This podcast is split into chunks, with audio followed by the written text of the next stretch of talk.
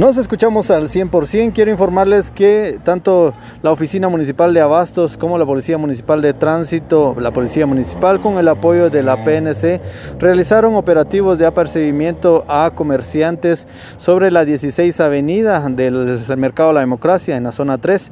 Esto con el fin de ir recuperando espacios públicos. Así lo dio a conocer Ronnie Álvarez, quien es eh, de la Oficina Municipal de Gestión de Riesgo.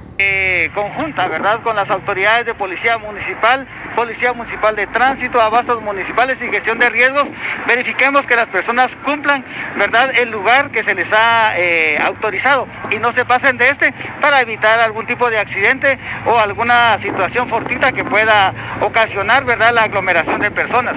Asimismo, estamos solicitando que los comerciantes pues también eh, dejen expeditas las entradas y salidas de los mercados, ¿verdad?, con la finalidad de que en su momento pues eh, haya esos pasos libres para poder evacuar ante cualquier situación. ¿Cuál es la reacción de los comerciantes?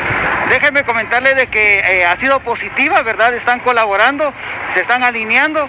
Eh, también déjenme comentarle de que de forma previa, el día de ayer tuvimos una reunión que, con los delegados de ellos quienes lo representan para hacerles ver la situación de que es necesario que las vías eh, estén expeditas, ¿verdad? En las áreas que corresponden para evitar situaciones de riesgo, ¿verdad? Sobre todo de por la carga vehicular en esta área. Como seguimiento a este tema, para mañana se tiene contemplado hacer nuevamente estos operativos y demarcar el área que les corresponde a los vendedores. Este es el reporte que yo tengo. Yo vuelvo a cabina preguntando cómo nos escuchamos.